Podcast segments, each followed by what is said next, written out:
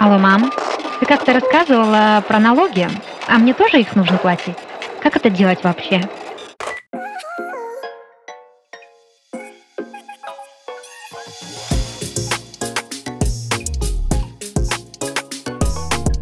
Привет! Вы слушаете подкаст «Алло, мам», в котором я помогу вам справиться со сложностями самостоятельной жизни. Этот подкаст мы делаем в студии Red Barn.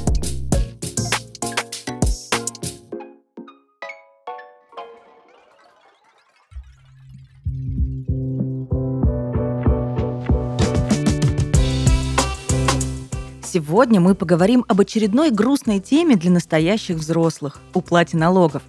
Даже если у тебя нет машины, имущества или своего бизнеса, стоит знать о том, как устроена система оплаты налогов в нашей стране. Сейчас я подробно тебе все о ней расскажу. Налоги – это обязательная часть жизни человека в любом государстве. Их платят компании, предприниматели и обычные граждане – Сегодня мы поговорим именно о тех налогах, которые касаются любого взрослого россиянина, имеющего доход или имущество. Это НДС, НДФЛ, а также земельный, имущественный и транспортный налог. Давай изучим каждый из них по порядку. НДС – это налог на добавленную стоимость. Те самые 20% чеки на любые товары или услуги, которые ты покупаешь. На некоторые категории товаров распространяется льготная ставка 10%. Это медикаменты, товары для детей и некоторые продукты питания. Если интересно, их полный список можно посмотреть в актуальной таблице НДС. Она легко гуглится.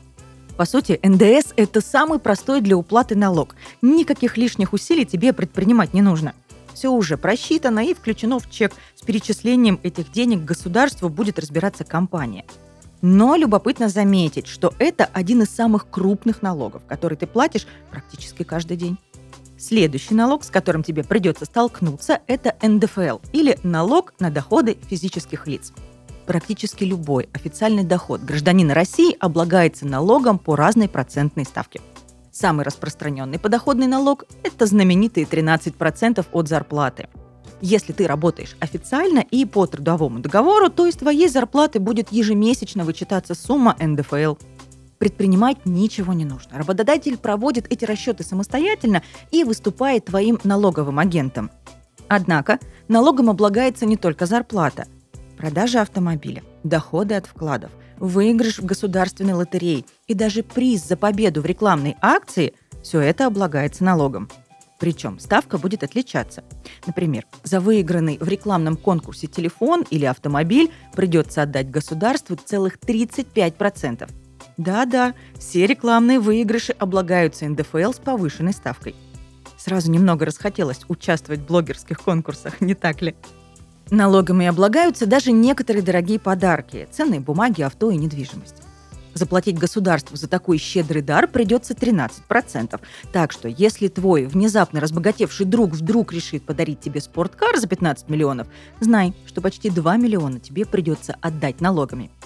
Однако, если такой же подарок тебе решит сделать близкий родственник, платить налог не нужно. Близкими родственниками для государства считаются твои бабушки и дедушки, родители, родные братья и сестры, дети и супруги. В некоторых случаях придется самостоятельно сообщать государству о своих доходах. Для этого придется подавать декларацию. Например, если ты продаешь машину или квартиру, сдаешь жилье в аренду. Сроки и порядок подачи четко определены. Декларация составляется о доходах за прошлый год и подается до 30 апреля, а сам налог нужно уплатить до 15 июля. О том, как продавать квартиры и машины, стоит поговорить отдельно. Эта тема довольно серьезная. При продаже квартиры или дома не нужно подавать декларацию в ряде случаев. Для недвижимости установлены следующие правила – если это было твое единственное жилье, либо оно досталось тебе от родственников в подарок или в наследство, то налог не взимается, если ты владел этим жильем больше трех лет.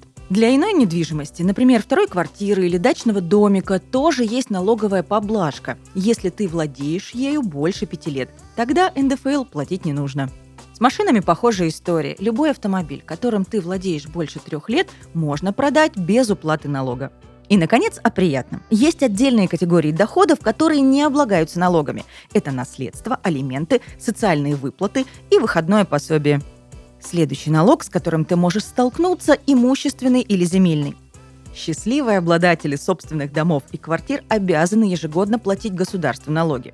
ФНС присылает уведомление об уплате. Важно его не пропустить. Налог на недвижимость не фиксированный. Его стоимость будет отличаться в разных регионах и в зависимости от самого жилья. Узнать сумму налога на конкретный объект можно на сайте ФНС с помощью специального калькулятора. Это полезно, если ты собираешься покупать квартиру и хочешь узнать, сколько за нее придется платить. Еще один налог в нашем списке – транспортный. Его платят не только за машины. Раскошелиться придется обладателям мотоциклов, квадроциклов, скутеров, моторных лодок и даже снегоходов. А вот на велосипедах и электросамокатах можно кататься бесплатно. Размер налога тоже будет отличаться в зависимости от региона проживания и мощности двигателя. Также некоторые автомобили дороже 3 миллионов облагаются повышенным налогом. Как и в случае с недвижимостью, налоговая ежегодно присылает уведомление о транспортном налоге. Там указано, сколько и когда тебе нужно заплатить. Для уплаты налогов на квартиру, землю и транспорт существует единый срок – до 1 декабря. Важно рассчитаться по налогам вовремя, чтобы не получить неприятный штраф и пени. Следить за своими налогами удобнее всего с помощью личного кабинета налогоплательщика на сайте ФНС. Авторизоваться в нем можно через госуслуги. В личном кабинете можно посмотреть налоговые уведомления, проверить задолженность и подать декларацию на НДФЛ, о которой я уже упоминала.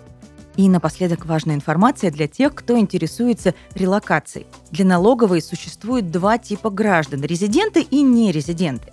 Если ты проводишь за границей больше 183 дней подряд в течение 12 месяцев, то ФНС записывает тебя в нерезиденты, и налогов придется платить больше.